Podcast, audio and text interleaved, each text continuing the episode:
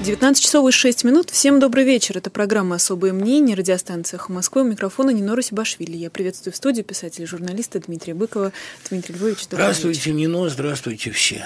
Присоединяйтесь к нашей трансляции на YouTube-канале «Эхо Москвы». Сюда же вы можете прислать ваши вопросы, не только по СМС. Напомню, на всякий случай, опять же, номер плюс 7 985 970 45 45.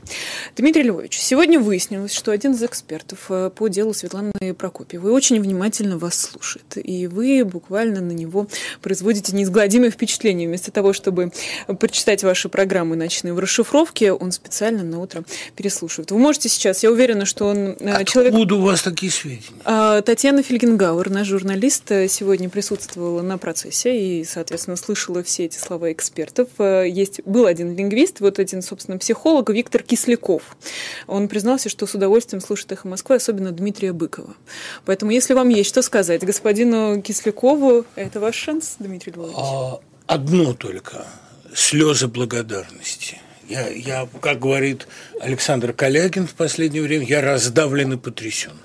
Спасибо, очень приятно. Я надеюсь, он выступил э, объективно относительно Прокопьева. А как вы думаете? Думаю, да плохой человек не, не будет. станет слушать эхо Москвы. Абсолютно Спасибо точно. большое, да. А э, если тогда ну, в целом все, что происходит э, со Светланой Прокопьевой, то, как долго тянется э, расследование ее дела и в целом преследование журналистов за слова, это такое уже постоянное явление последнего времени? Насколько я понимаю, это станет нашим таким главным фоном жизни, преследование за слова. Человек должен не просто думать, прежде чем открыть рот, он должен бояться, у него земля должна гореть под ногами. У меня была, кстати, такая идея в последнее время, говорить только вещи самоочевидные. Ну, вот липа зацвела там, ну, вот что-то такое.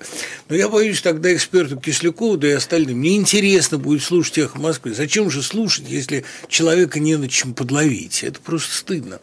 И поэтому э, сейчас образовалась целая порода людей, а, которые находят своеобразное наслаждение э, в тщательном чтении э, любого оппозиционера а, и в доносе. Я никогда не понимал, что в доносе такого субъективно приятного. Но это действительно, во-первых, ощущение собственной безопасности. Все делятся на тех, кто успел донести первым, и кто не успел, и оказался объектом доноса. Ну, как мы знаем, доносчиков это не спасает. Доносчику первый кнут, говорят в России. Но на какой-то момент ты себя обезопасил. Это первое. Ну, а второе – счастье от того, что ты прислонился все-таки к а, огромному государству. И что вот я в Дзене периодически читаю на Яндексе, какой восторг находят люди, какое упоение в том, чтобы, скажем, писать гадости про Серебренникова. Ну вот зачем? Ну человек и так под судом. А в этом есть такое, знаете, вот э, чувство, с каким смотрят иногда на автокатастрофу. Не я. И вот это такая радость, как говорил мой любимый поэт – из тела жизнь, как женщина из дому, насильно отнята у одного, она милее становится другому. Это из Дона Слепакова. Поэтому какое-то чувство радостной принадлежности. Конечно, донос сегодня самый востребованный жанр, а более востребованный, чем жалоба, чем просьба о деньгах и так далее, чем кляуза. И в этом есть какое-то садомазохистское наслаждение, радость падений. Я об этом много раз говорил. Э, мы знаем целый период в истории, когда доносы были очень распространены. Они никуда просто не девались или мы вернулись к ним в последнее время? А, ну, во-первых, определенная категория людей этим жила. А во-вторых, понимаете, вот сейчас действительно, вот сейчас нас слушает очень много людей, которые ждут момента прикопаться к чему угодно. Мне в этом смысле проще. У меня, поскольку программа такая в основном филологическая, они прикапываются к ошибкам в датах иногда. Бывает. Там это, на этом специализируется особый разряд людей, которые от доносчиков по темпераменту ничуть не отличаются, но для меня они как бы безопасны абсолютно.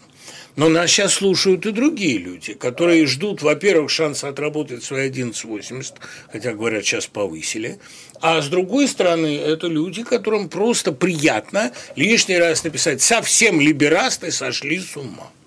Кстати, за слово «либераст» прекрасной России будущего будут штрафовать так же, как в 20-е годы штрафовали за слово «жид» и, по-моему, правильно делали. Слово «либераст» будет изъято из публичного дискурса и приравнено к неприличному. Это слово неприличное, говорю, специально для его изобретателя, который считает себя профессиональным журналистом. Э, к вопросу о словах я все, все же позволю себе вернуться к делу Светланы Прокопьевой и к экспертизе Виктора Кислякова, уже хорошо всем нам известного. Да. Э, цитата. Э, эксперт приводит слова Светланы Прокопьевой. «Парень, который родился и вырос в путинской России. Ну как ему не посочувствовать?» Это исходя, он так и считывает интонацию Светланы Прокопьевой в, в этом тексте, который, за который ее пытаются посадить чуть ли не до, до 7 лет. Давайте тогда к людям, которые родились и выросли при путинской России. Сегодня Владимир Путин в очередной раз выступил с обращением. Я не знаю, слушали вы его или нет. Там... Я его читал. Вот. А, много интересного, наверное, много, для себя обнаружили. Много. В частности, то, что касается э, изменения ставки налога на доходы с 13 до 15 процентов. Но там интереснее то, что меняется шкала, а то, куда будут направлены эти средства. Все, у кого больше 5 миллионов, да, будут да. облагаться, а направлены они будут на лечение больных детей. Как нам относиться к к этой инициативе? У вас есть какой-то свой Ну, не но, понимаете, тут два аспекта. С одной стороны, это безупречная позиция перед голосованием по поправкам, потому что человек, который обещает лечить больных детей, это одна из самых больших уязвимостей в путинской России. Я надеюсь, в словах путинской России нет еще ничего оскорбительного. Хотя, конечно... Зависит от интонации. Как хотя в прекрасной России будущего, я думаю, это будет довольно серьезным э, оскорблением. Но, тем не менее, когда мы говорим о э, лечении больных детей, это абсолютно правильный, абсолютно безупречный ход. И ну, нужно поздравить с этим больных детей, на которых раньше собирали всем миром, а теперь будут собирать с богатых. Не очень это, как мне кажется, логично, но, с другой стороны, ну, 5 миллионов для слуха простого человека вроде меня – это огромная сумма. Значит, что мне здесь с другой стороны, вот во втором аспекте странно? Он сказал, что будут специально отобраны люди, которые распоряжаются судьбой этих денег, и это будут люди нравственно безупречные. Люди, которые уже давно занимаются благотворительностью. Надо сказать, что я от всей души приветствую то, что государство отберет у частных благотворителей право распределять финансовые потоки. Я знаю, сколько я вызову сейчас ненависти, но мне кажется, что помощь детям должна быть только анонимной и строго анонимной. Операционное поле должно быть стерильно. Но кто будут вот эти люди, которые распределяют помощь? Мы знаем, что в благотворительности очень много людей с неочевидной репутацией. И много людей с выкрученными руками, которым приходилось поддерживать власть в обмен на определенные преференции, помощь, разрешение спасать больных и так далее. То есть вот, вот здесь мне видится некая уязвимость. Я не знаю, кто будут эти люди. И трагическая судьба многих из них, реально трагическая, которые ну, люди просто утрачивали репутацию на глазах, она меня несколько настораживает. Но, с другой стороны, видите, не сломала же это Чулпан Хамату, да, так что э, будем надеяться, что обойдется, что это будут действительно достойные люди. А так, на вскидку вы можете привести пример могу, людей с безупречной репутацией? Могу, но не буду. Мне это совершенно не нужно, потому что это люди страшно обидчивые. Понимаете? Одна из благотворительниц однажды обещала выкупить и уничтожить тираж издания, где я не очень комплиментарно о ней отозвался. Следовательно, наверное, давайте все-таки, чтобы тираж «Эхо Москвы» не скупался и не уничтожился, Особенно радиоэфира, да. Да, не будем называть имен. Давайте, договорились. Тогда э, к следующему пункту обращения Путина. Э, а чего мы про Серебренникова ничего не говорим? Вы же пойдете в пятницу, наверное, на приговор, да? Э, попробую, но... Я просто хочу всем сказать, что, невзирая на режим изоляции, Владимир Путин в своем обращении сказал, что мы самый трудный этап перевалили, и можно вернуться к своим повседневным мечтам и надеждам. Для меня повседневная мечта и надежда, что Серебренников будет оправдан. И я, конечно, туда пойду к 11 часам. Надеюсь там увидеть многих хороших людей, которых я не видал три месяца за все время самоизоляции. А на чем ваша надежда основывается, Дмитрий Львович? А на довольно эм, таком, я бы сказал, эффектном расчете. Сначала страшно напугать, а потом, ну вот реальными сроками прокуроров, а потом вдруг взять да и отпустить, или отпустить с условным сроком, или вообще направить дело на доследование. То есть устроить такой трюк, который в одном рассказе Куприна описан. Это, конечно, физически невозможно, но очень убедительно. Человек разбегается с двумя пудовыми гирями, бросает их в полете и оказавшийся легче на 32 килограмма, взлетает на площадку выше. Это как бы отбросить гири, вот такое выражение. Да? Трюк назывался «легче воздуха». Мне кажется, что э, как бы создать обстановку крайней невротизации, а потом раз и подарить такое облегчение, понимаете, ведь если вас разбойник поймал в лесу, обещал зарезать, но ограничился отнятием кошелька. Вы будете его благодарить всю жизнь. Знаете, как Достоевский, помилованный на Семеновском плацу, всю жизнь благодарил Николая. Сейчас мы сделаем небольшой перерыв, Давайте. буквально на полминутки, и вернемся к особому мнению. Продолжается программа «Особое мнение». У микрофона Нинор Сибашвили. В студии писатель-журналист Дмитрий Быков. Следите и слушайте нас не только по радио, но и через YouTube. Э, Дело Серебренникова, Дмитрий Львович. Вы сейчас э, пример из Куплина нам привели очень, очень такой метафоричный. Легче очень... воздуха, конечно. Легче воздуха, да. да. Но, во-первых, это же не первый раз нас так пугают, потом откатывают, потому что дело Серебренникова в какой-то момент чуть ли не развалилось окончательно. Оно развалилось, потом его восстановили, потом была заказана новая экспертиза, экспертиза экспертиза, сколько можно судить, не очень квалифицированные, мягко я говорю, а, тем более заказанные людям, которые явно находятся и этически, и эстетически, и политически на совершенно другой части спектра. Ну и, конечно, треб... понимаете, вот Достоевский же почему так любил Николая? Потому что его помиловали за то, чего он не совершал. А это процесс Петрошевцев, как Волгин убедительно доказал, это выдуманный заговор, это, его не было – это государство, которое, находясь а, в такой финальной стадии саморазрушения, уже у него аутоиммунные процессы идут, оно так боится 48 года и э, европейских пожаров, что оно э, там, где надо стричь ногти, рубит пальцы. Вот, ну, Петрашевский это был абсолютно безобидный комнатный фурьерист, а Достоевский вообще прочел там слух одно письмо Белинского. И вот за этот несуществующий заговор человека сначала хотели расстрелять, потом дали 10 лет, а потом 4.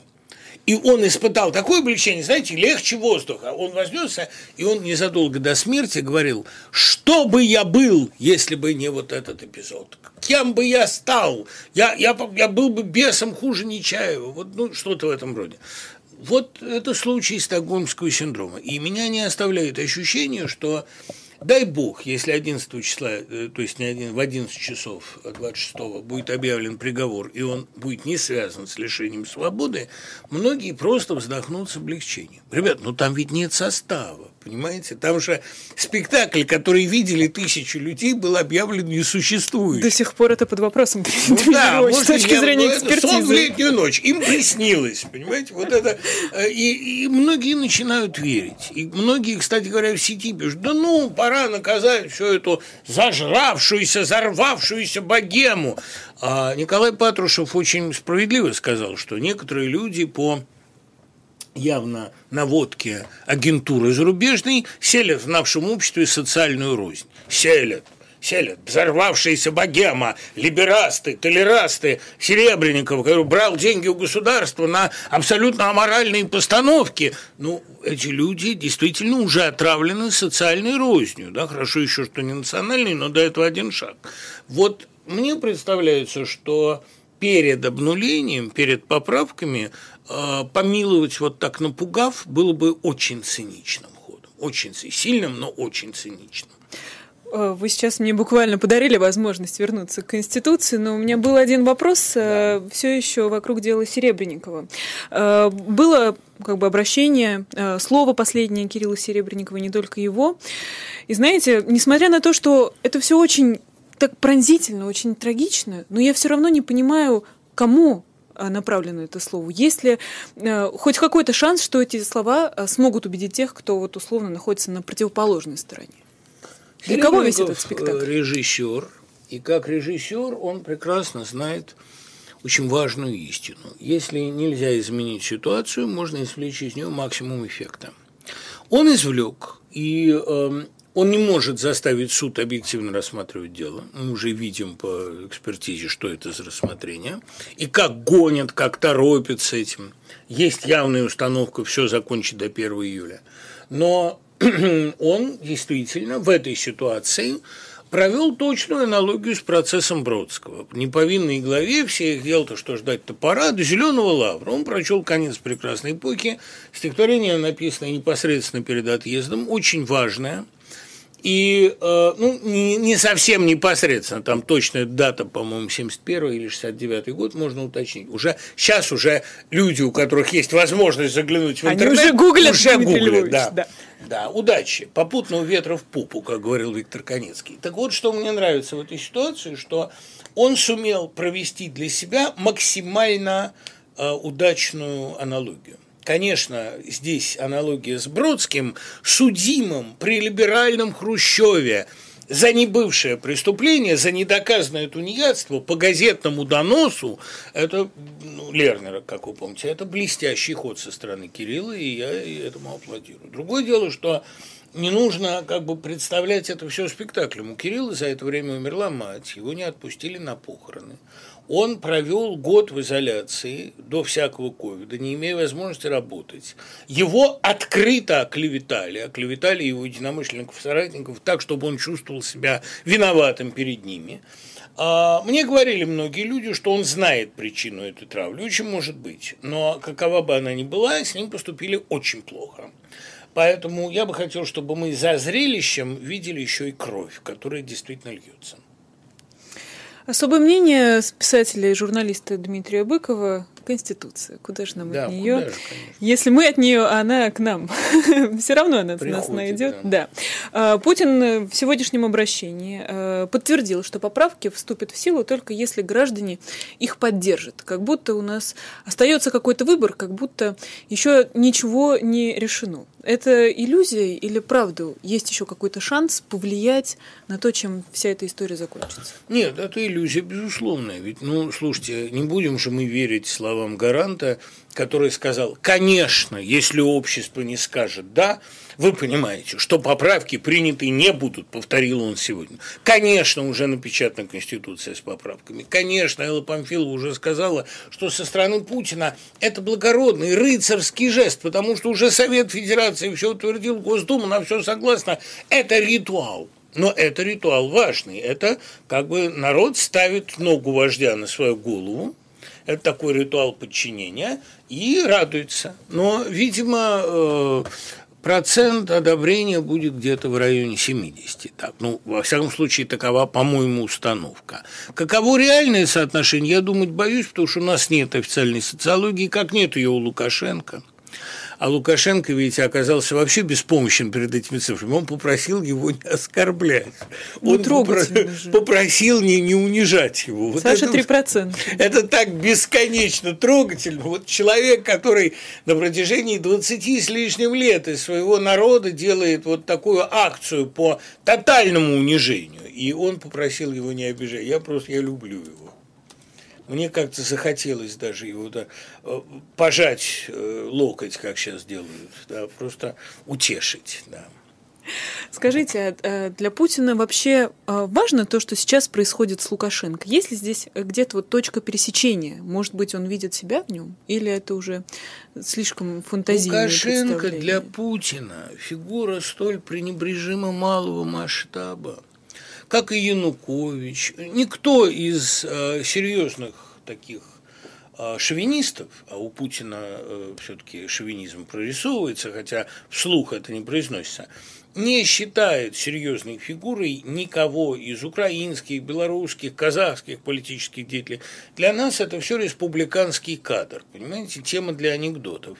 И Майдан – это какие-то там беспорядки э, этих, которые салоеды, да, и бандеровцы, бендеровцы. И Белоруссия – это какие-то бульбаши. Конечно, Лукашенко никто не воспринимает в Кремле всерьез, потому что у нас есть заявка сидеть за одним столом с лидерами сверхдержав, пятером, и перекраивать мир, ну, входить в некий клуб сверхдержав. Ну что, Белоруссия туда, скажите еще Эстония. Нет, простите, просто я многократно слышала э, такую присказку, наверное, что э, жизнь и судьба Муаммара Каддафи кардинально поменяла представление Путина о себе и своем политическом будущем. Возможно ли такое в истории с Насколько я могу себе представлять менталитет вождя, а как писатель я все-таки считаю себя немного психологом, он, конечно, был огорчен, увидев смерть Муаммара Каддафи. Это очень жестокие кадры. Я думаю, смерть Хусейна тоже.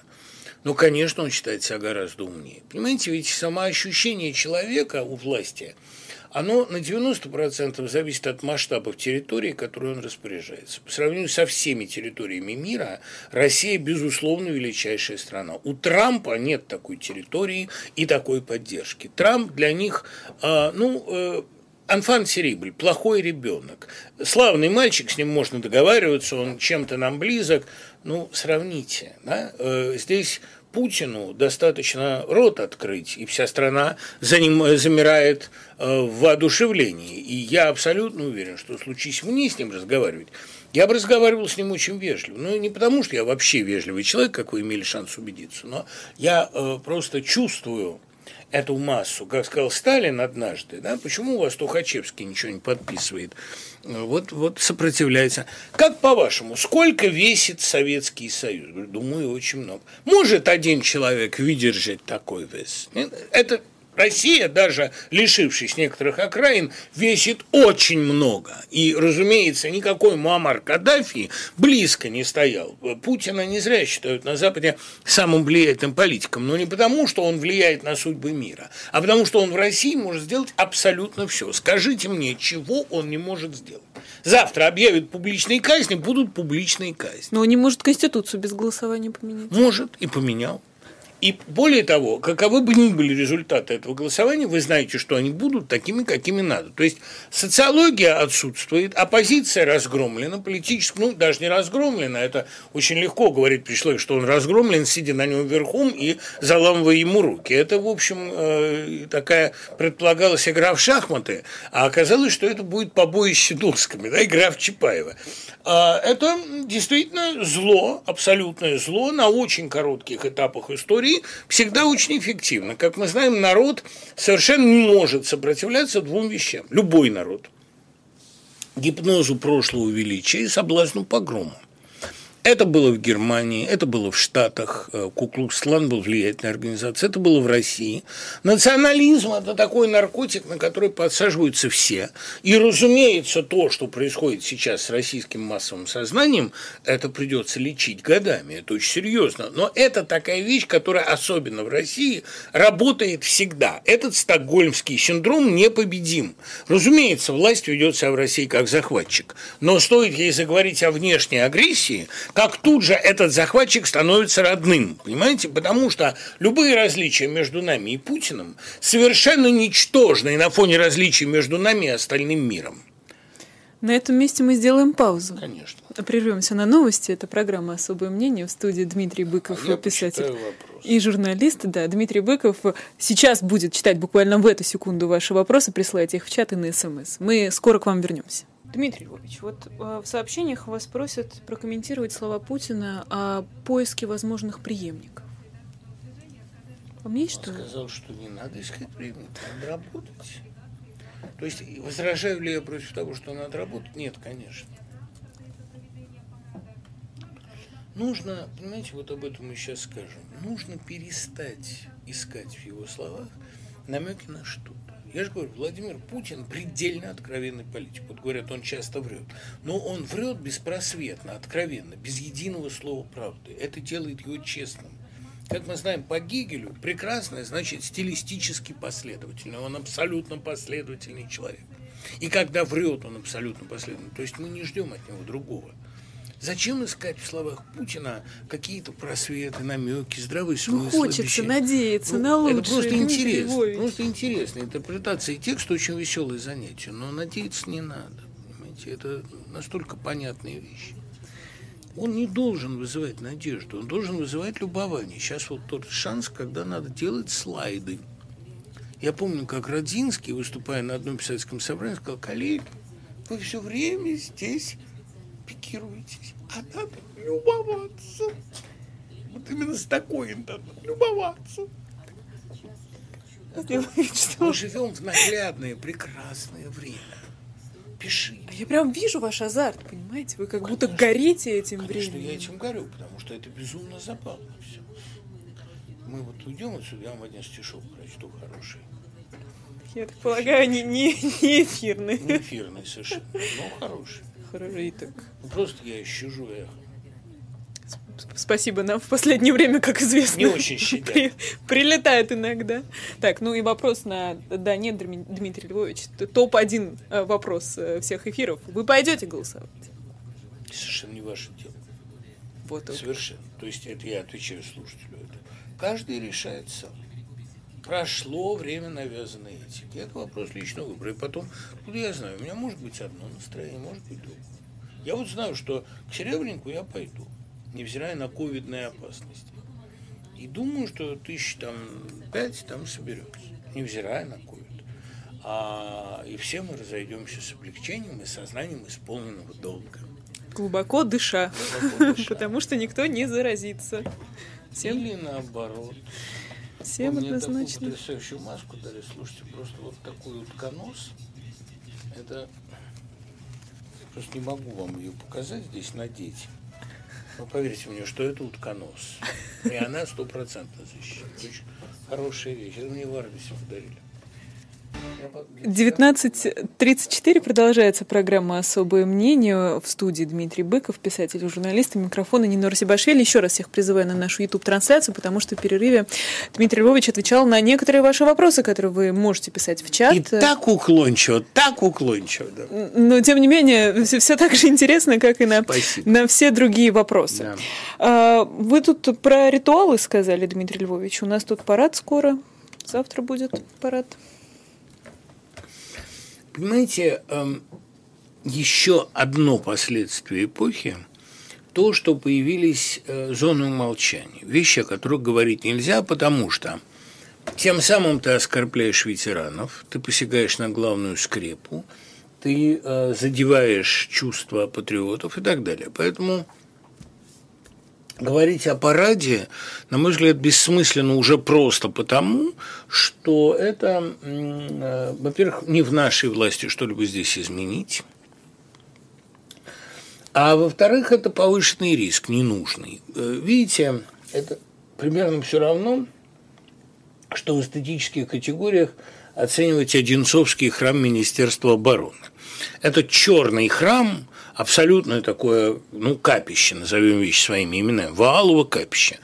А, но э, ведь мы же тем самым оскорбляем армию.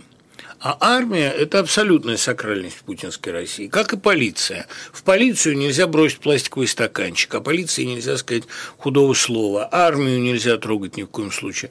Ну, зачем же нам об этом говорить? Давайте лучше о погоде. Вот это дело в Москве зацветает липа – Липа – это главное слово, главное определяющее явление нашего времени, и эта липа цветет круглосуточно в огромное количество. И вы, безусловно, сейчас только про деревья, только про липовые Ну, и деревьев липовые. вообще много. Чем больше в армии дубов, тем крепче наша оборона, как мы знаем, да. Вот и липа. это вы так не комментируете армию, Дмитрий Львович? Не комментирую, конечно. Да. Липа – вот это слово года. А, Извините, я все равно задам вопрос, вы можете, безусловно... Пойду ли я на парад? Я уже сходил. Все-таки это не голосование. Нет, Дмитрий Львович, а что э, парад символизирует для Путина? Не знаю, это история, это мощь, это все сразу, это память. Ну, там в статье же все написано. Это же очень Слово честная статье, статья. Да. Честная статья, абсолютно. Меня, кстати, у его вот эстетики, поскольку мне же, в общем, как бы практическая стилистика языка – это изучавшийся мною предмет, я отмечаю, что он все время опускает слово «я» а, считаю необходимым, попросил поднять в архивах, работал над этой темой. Он вообще, вот как наши э, православные активисты и православные функционеры совершенно не упоминают Христа, как будто он вообще к этой церкви отношения не имеет, ну, распяли какого-то либераста, да? пацифиста, толераста. Так вот, теперь, э, значит, э, слово «я» абсолютно отсутствует в речи Путина.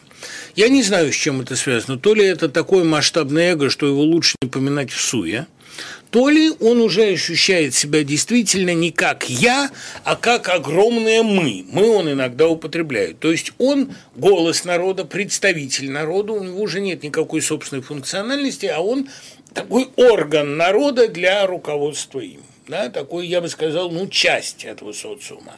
Э, личная какая-то субстанциональность, личная субстанция эго там отсутствует абсолютно. Это очень печальный итог. Что касается, ну, потому что все говорят, ну, нельзя же говорить «я», это «ячество», последняя буква в алфавите. На мой взгляд, «я» – это ответственность. И говорить все время «послал», «считаю», «спросил» – это значит отказываться от «я». А «я» – это единственное, что нам дано, единственное, за что мы отвечаем. Теперь, что касается пафоса статьи. Об интонации этой статьи все сказано у Ремарка в романе «Ночь в Лиссабоне». Когда там герой, иммигрант, бежавший из концлагеря, переходит границу из Швейцарии и попадает ненадолго в Германию, он приехал к жене, он читает прессу на вокзале. И тон этой прессы его поражает. Я не буду цитировать то, что там Ремарк написал. Ну, ну потому что что там Ремарка экстремиста, да?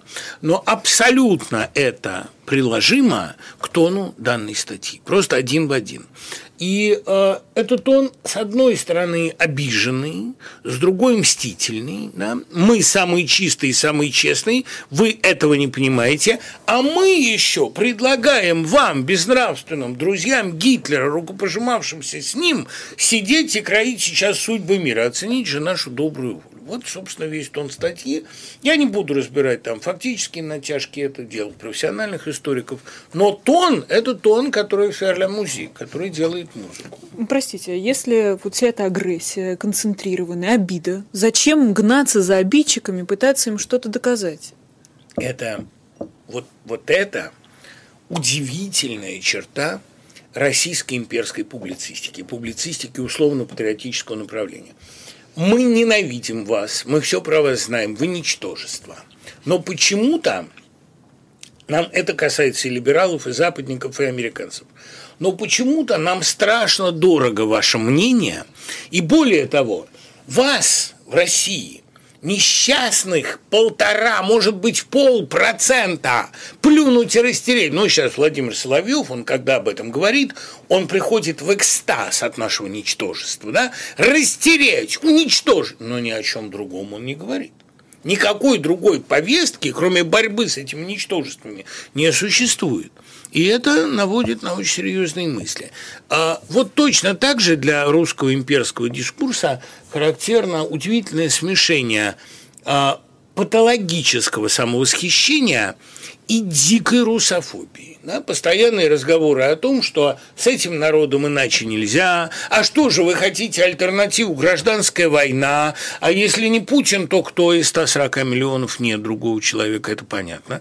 То есть э, колоссальное презрение к собственному народу, которое просто льется из уст всех патриотических публицистов. Да? Ну, мы все знаем про Путина, мы все про него понимаем, но другого нет, но альтернатива гражданская война, и мы другого не заслуживаем. Это такой народ особенный. Вот эту русофобию я переносить совершенно не могу, как портяношную вонь, понимаете? Э, к слову о том, что весь мир как-то несправедливо э, к нам относится, и мы все в поисках этой справедливости то статью напишем, то еще что-то скажем. Вот э, все мировое сообщество, которое к нам так или иначе благосклонно соберется. Уж извините, я вернусь к параду, к теме парада. Mm-hmm. В частности, участие в мероприятии во всяком случае, ждут э, лидеров Беларуси, Узбекистана, Казахстана, Киргизии, Молдавии, Сербии, Южной Осетии и Абхазии. Мы это, естественно, говорим безо всякого пренебрежения к перечисленным лидерам. Да-да, конечно. Мы же не вождь России, чтобы относиться к ним высокомерно. Мы относимся к ним уважительно. А во всяком случае, уж Александр-то Лукашенко продемонстрировал нам такие кульбиты. Обижать его точно. Да, нельзя. Да и, особенно сейчас. Да, что там падающего толкать. Но если говорить серьезно, то, конечно, это потрясающий подбор, но это подбор символичный. Россия претендует быть одной из осей мира, как сказали бы раньше, осью зла, но пусть вот, да, иди к униженным, иди к обиженным, там нужен ты. А страны процветающие демократии себя дискредитировали полностью, смотреть, что делается в Америке. Россия как бы претендует быть лидером развивающихся стран. Причем представление о развивающихся странах у нее тоже довольно специальное. Но мы уже решили, что чем страна тоталитарнее и беднее, тем она духовнее. Мы хотим стать лидером изгоев, самым изгоистым изгоем. Если у нас не получается быть равноправным игроком, да мы и не хотим унижаться, мы не хотим быть с ними Ну, мы пишем статьи. Ну, статьи мы пишем, Где но всех они же, обвиняем. ну, послушайте, статьи эти написаны только для того, чтобы еще им вот, ну, понимаете, играть с вами не, нельзя, но фигу мы вам покажем.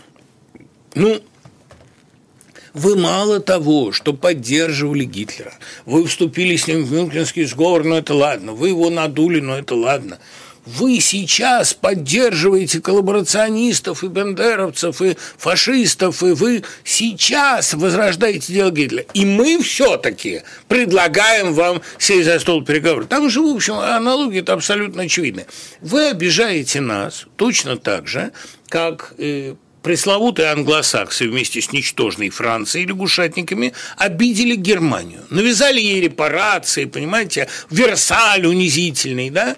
Э, унижали вас своим пафосным Версалем, строили Иерусалим, получили Салем. Это грех себя цитировать. Версалем нас унизили, да? Эта статья же не о прошлом, это статья о будущем. Вы нам посылали ножки Буша свои, вредные. И этому унижению мы не переживем. Мы отхлестаем вас по морде этими ножками. Это вот никак не могут люди забыть того унижения, когда им слали гуманитарную помощь. И вот за 90-е годы, когда вы смели учить нас жить, вы увидите, вы увидите, потому что проводить параллели между э, Сталином и Гитлером нельзя, мы это знаем. Но проводить параллели между э, Россией 90-х и Германией 20-х – это общее место. Не случайно Александр Янов, весьма чтимый мною человек, написал о 90-х книгу «Веймарская Россия». Это принятая абсолютно аналогия. Вы нас унижали, теперь мы вам покажем. Великолепно. Ну, Э, что делать? У нас остается буквально полторы минуты до конца. Дмитрий Львович, вот как-то мне кажется, что очень удачно ко всему, что мы с вами сейчас обсуждали, подвязывается новость про патриотическое воспитание в школах. Соответствующая поправка была принята Госдумой в первом чтении. Федеральный закон об образовании. Я считаю, что патриотическое воспитание в школах – прекрасная и необходимая вещь. Это липы расцветают? Нет, нет, но оно должно осуществляться так, чтобы не оборачиваться русофобией. Не разговаривать о том, что мы такие особенные, что у нас не действуют физические и политические законы. Нет. Говорить, вообще работать так, чтобы человек гордился русской школой, русской педагогикой, чтобы он в школу шел с чувством гордости, понимая, что у нас лучшее в мире образование. И оно так и будет. Оно так было в 20-е, оно так было в общем, более или менее начало формироваться в 60-е и 70-е, когда были поколения учителей-инноваторов. Нам надо воспитывать патриотизм, но это не должно быть презрение ко всем. Это должно быть адекватное новое образование. Этим я и буду заниматься в оставшиеся мне годы. А ваш первый шаг как учителя, когда вам надо будет рассказать о правильном патриотизме, не русофобском? А, абсолютное слияние некоторых вузов со школами, привлечение широкое вузовских преподавателей в школы и э, повышение статуса учителя до того, чтобы он стал реальной элитой нации и выходил на пенсию в 40 лет. Потому что учитель после 40 – это как танцовщик, это уже э, реликт. Нужно вот понимаете, стоя, стоя, а не сидя, отвести 6 уроков подряд, уверяю вас, это очень трудно. И у этой профессии должны быть небывалые преференции.